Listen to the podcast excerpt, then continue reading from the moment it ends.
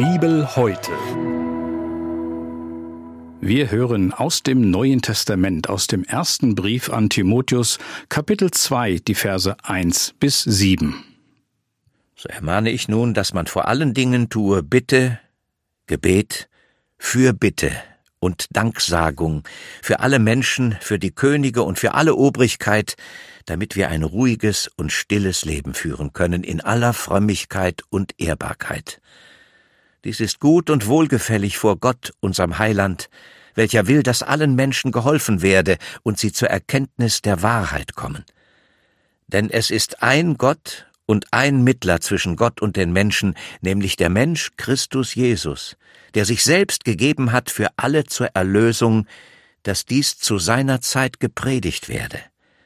Dazu bin ich eingesetzt als Prediger und Apostel, ich sage die Wahrheit und lüge nicht, als Lehrer der Heiden im Glauben und in der Wahrheit. Das war der Bibeltext für den heutigen Tag, entnommen aus der großen Hörbibel mit freundlicher Genehmigung der Deutschen Bibelgesellschaft.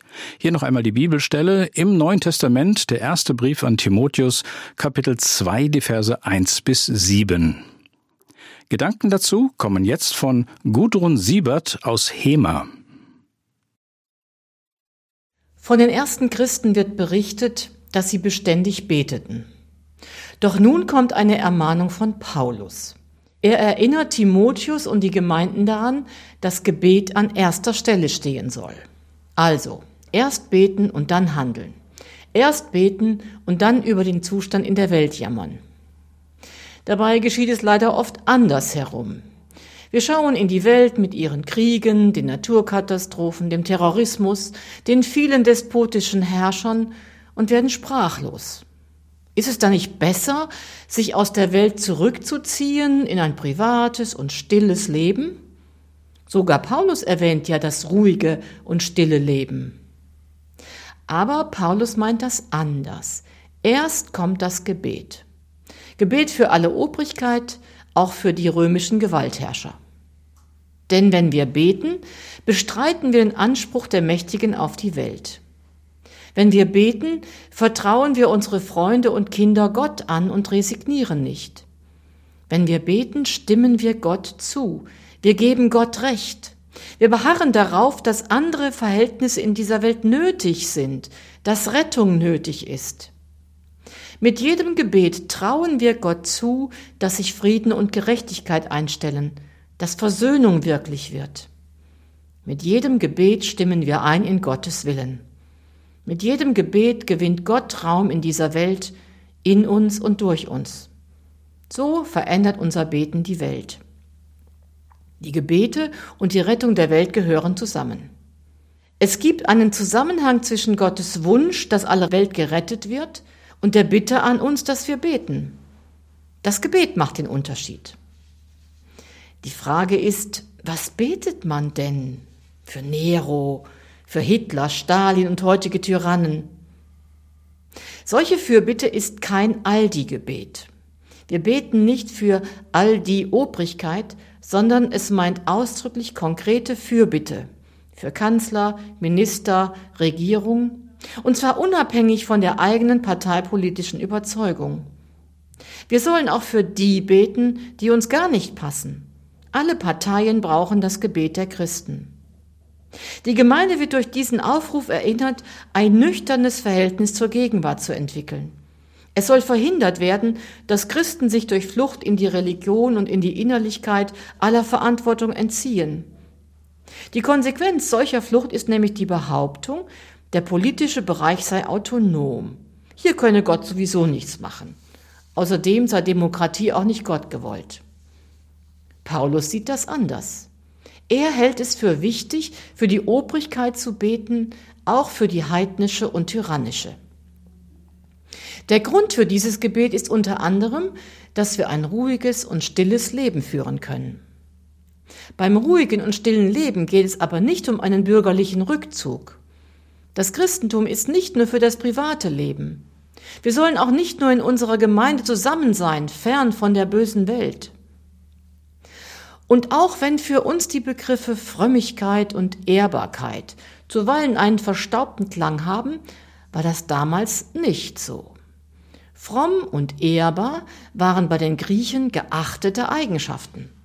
Solchen Menschen wird Respekt und Achtung entgegengebracht, egal ob man mit ihren Weltanschauungen übereinstimmt oder nicht. Und das ist als Ziel von Paulus formuliert. Ihr sollt von den anderen geachtet und respektiert werden. Das gefällt sogar Gott. Es geschieht, indem ihr für alle Menschen betet. Dazu gehört dann auch, dass Christen die Welt im Blick haben, missionarisch tätig sind. Damals war das ganz schön schwierig. Die Christen wurden verfolgt, lebten in ständiger Angst, hatten kein ruhiges Leben. Und in Zeiten von Angst und Verfolgung ist man eben nicht immer in der Lage, seinen Glauben weiterzusagen. Auch in Zeiten von Krieg und politischen Unruhen sind die Sorgen um das eigene Überleben größer. So ist das Gebet für die Obrigkeit und dafür, dass sie das Christentum toleriert und man in Ruhe leben kann, etwas sehr Reales. Trauen wir Gott zu, dass er Veränderung bewirkt? Dass sich politisch etwas ändert? Dass Menschen, die gegen Christus und die Christen waren, auf einmal dafür sind? Es gibt solche Beispiele. Paulus war solch ein Mensch. Er war gegen die Christen, er hatte sie verfolgt, hatte sie ins Gefängnis sperren lassen und sich über Hinrichtungen gefreut. Wahrscheinlich haben Christen auch für ihn gebetet. Wir wissen nicht, was sie gebetet haben, aber Gott war auf jeden Fall stärker. Paulus begegnete Jesus und sein Leben wurde völlig verändert. Paulus gibt eine weitere Begründung für das Gebet. Es ist der Wille Gottes. Und dieser Wille hat zwei Teile. Zum einen, Gott will, dass allen Menschen geholfen wird. Es geht dabei um Hilfe in Notlagen, um Hilfe in Krankheiten, Nöten, Armut, Einsamkeit, Trauer, Verzweiflung. Um vielfältige diakonische Hilfen. Es geht um Nächstenliebe und darum, dass Christen die Verantwortung für ihre Mitmenschen entdecken und wahrnehmen. Denn das unterscheidet uns ja oft von den anderen. Gott will aber noch ein zweites, dass Menschen zur Erkenntnis der Wahrheit kommen. Und diese Erkenntnis der Wahrheit hat mit Jesus zu tun. Menschen sollen erkennen, dass Jesus Christus für sie gestorben ist. Menschen sollen begreifen, dass sie Sünder sind und die Erlösung nötig haben. Sie sollen erkennen, dass sie ewiges Leben in Gottes Herrlichkeit nur über Jesus Christus bekommen. Diese Wahrheit ist schwer zu begreifen, schwer zu akzeptieren, vor allem wenn sie isoliert verkündigt wird. Und deshalb gehört beides zusammen. Deshalb ist dieser Doppelwille Gottes eigentlich ein einziger Wille. Diakonie und Verkündigung. Hilfe in Notlagen und Wahrheit. Das sind die Stichworte. Bei der Gründung der Heilsarmee hieß das Motto Suppe, Seife, Seelenheil. Zuerst gibt es etwas zu essen, dann die Möglichkeit zu äußerer Reinigung und neuen Kleidern und dann die innere Reinigung. Jemand, der Hunger hat, ist nämlich nicht empfänglich für das Wort Gottes. Und gerade in der Weltmission zeigt sich immer wieder die Wahrheit dieser Doppelung. Menschen aus anderen Kulturen, die eine kostenlose medizinische Hilfe in Anspruch genommen haben, denen geholfen wurde, die fangen an zu fragen, warum tut ihr das?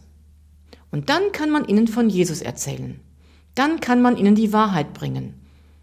Andersherum macht es wenig Sinn. Es geht um echte Hilfe und um das Erkennen der ganzen Wahrheit. Denn an Jesus führt kein Weg vorbei. Er ist der Weg und die Wahrheit und das Leben. Gott will alle Menschen. Die Frage ist nun, was kann ich, was können wir dazu tun? Das Wichtigste ist das Gebet.